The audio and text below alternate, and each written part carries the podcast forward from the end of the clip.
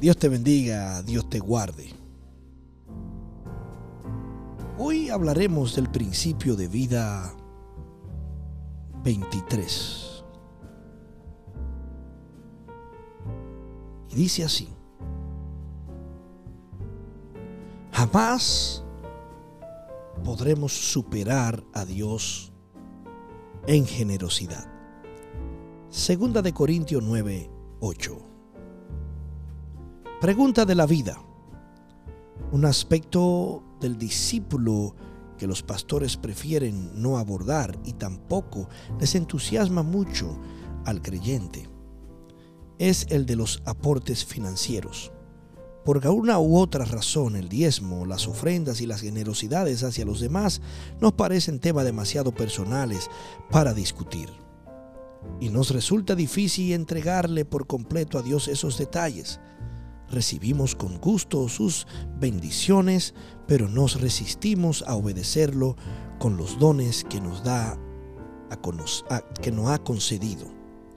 Esto se debe a nuestra falta de confianza en Dios y a, que nos, y a que nos negamos a reconocer que Él es el dueño de todo lo que existe.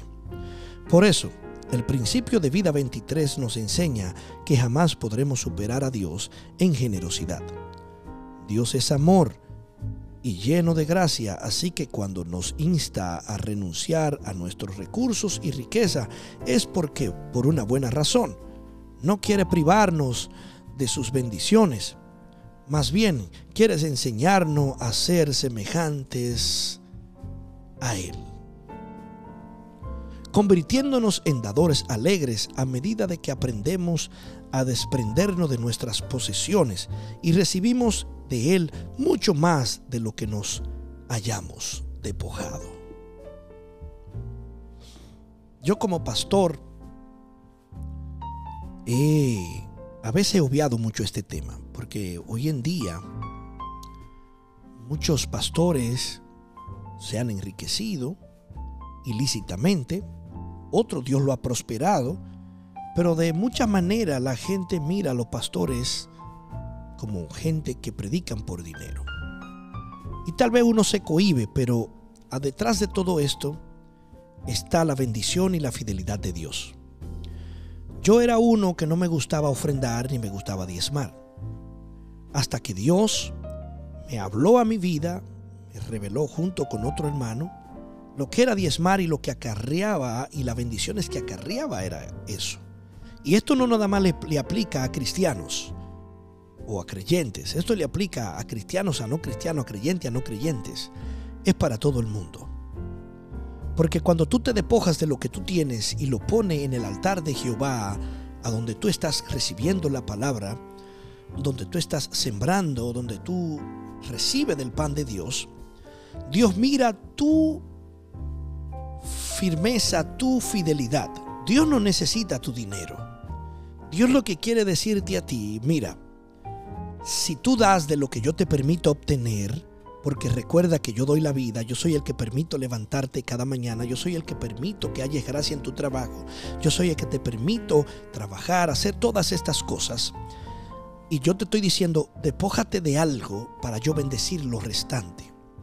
Es muy mínimo lo que tú te despojas de parte de lo que Dios te pide para que puedas ser bendecido. Es como decía un pastor, yo prefiero dar el 10 y tener un 90 bendecido que quedarme con el 100 y ser maldecido.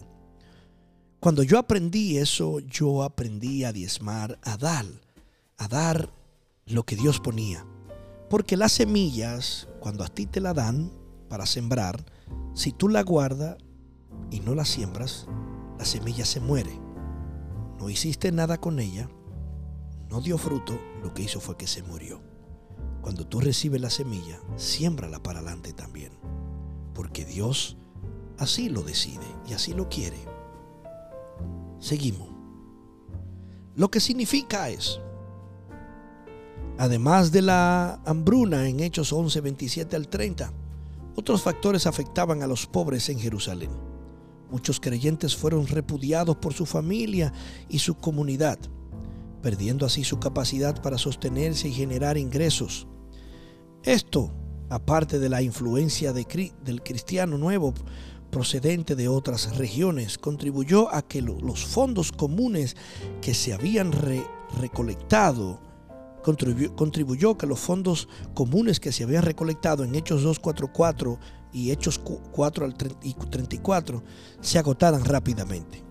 Además había muchas viudas que necesitaban ser sostenidas. En Hechos 6, del 1 al 6, habla sobre esto. Al igual que misioneros en, misioneros ciernes que debían ser enviados a otros lugares. Para, para empeorar la situación, la gente tenía que pagar impuesto tanto a las autoridades judías como a las romanas, y les resultaba prácticamente imposible reunir lo suficiente para vivir y cumplir con sus, con sus obligaciones cívicas. Sin embargo, en medio de todo es, probable, es esos problemas económicos, Dios estaba enseñando a los creyentes gentiles que podían demostrar su amor a los demás y también estaba revelando a los creyentes judíos que podían confiar en los gentiles que habían creído en Cristo. En otras palabras, Dios estaba uniendo a su iglesia dividida por distancias y costumbres como solo él mismo podía hacerlo. Ejemplo de vida y viva el principio. ¿Aporta usted el 10% de sus ingresos al ministerio de la iglesia? ¿Ofrenda con generosidad, bendiciendo en abundancia a las personas necesitadas? Quizá lea esas preguntas y piense, es que no puedo porque apenas me alcanza para vivir. O tal vez trate de contestar estas preguntas diciendo, me he esforzado mucho por lograr lo que tengo y no veo por qué debiera regalarlo. Como ya hemos leído, estas dos actitudes vienen como resultado de la falta de confianza en Dios y de no conocer que Él es dueño de todo lo que existe.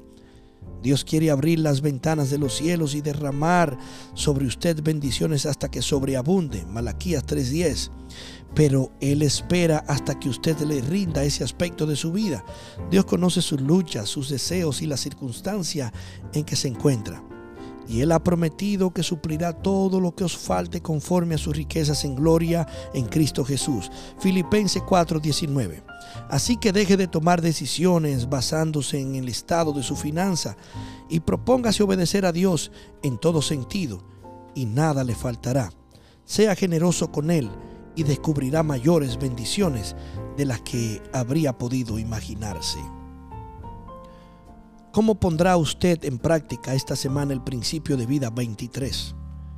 Explore las bendiciones que resulten que resultan de entregar a Dios el asunto de sus finanzas. Sométase a Él y comprométase junto con su grupo a rendirse cuenta unos a otros en el aspecto económico. Después pase tiempo en oración para que Dios le permita tener comunicación íntima con Él y transforme su vida a fin de que usted pueda impactar favorablemente al mundo para su reino. Lecciones de vida para recordar. Todo lo que tenemos es don de Dios, por ende, todo lo que le ofrecamos es solo una porción de lo que Él ya nos, ha dado. Deuteronomio 10.4. Si obedecemos a Dios, honrándolo con nuestros diezmos, conforme a su promesa. Él protegerá nuestras finanzas y nos bendecirá abundantemente. Malaquía 3:10. Dios te bendiga, Dios te guarde y será hasta la próxima.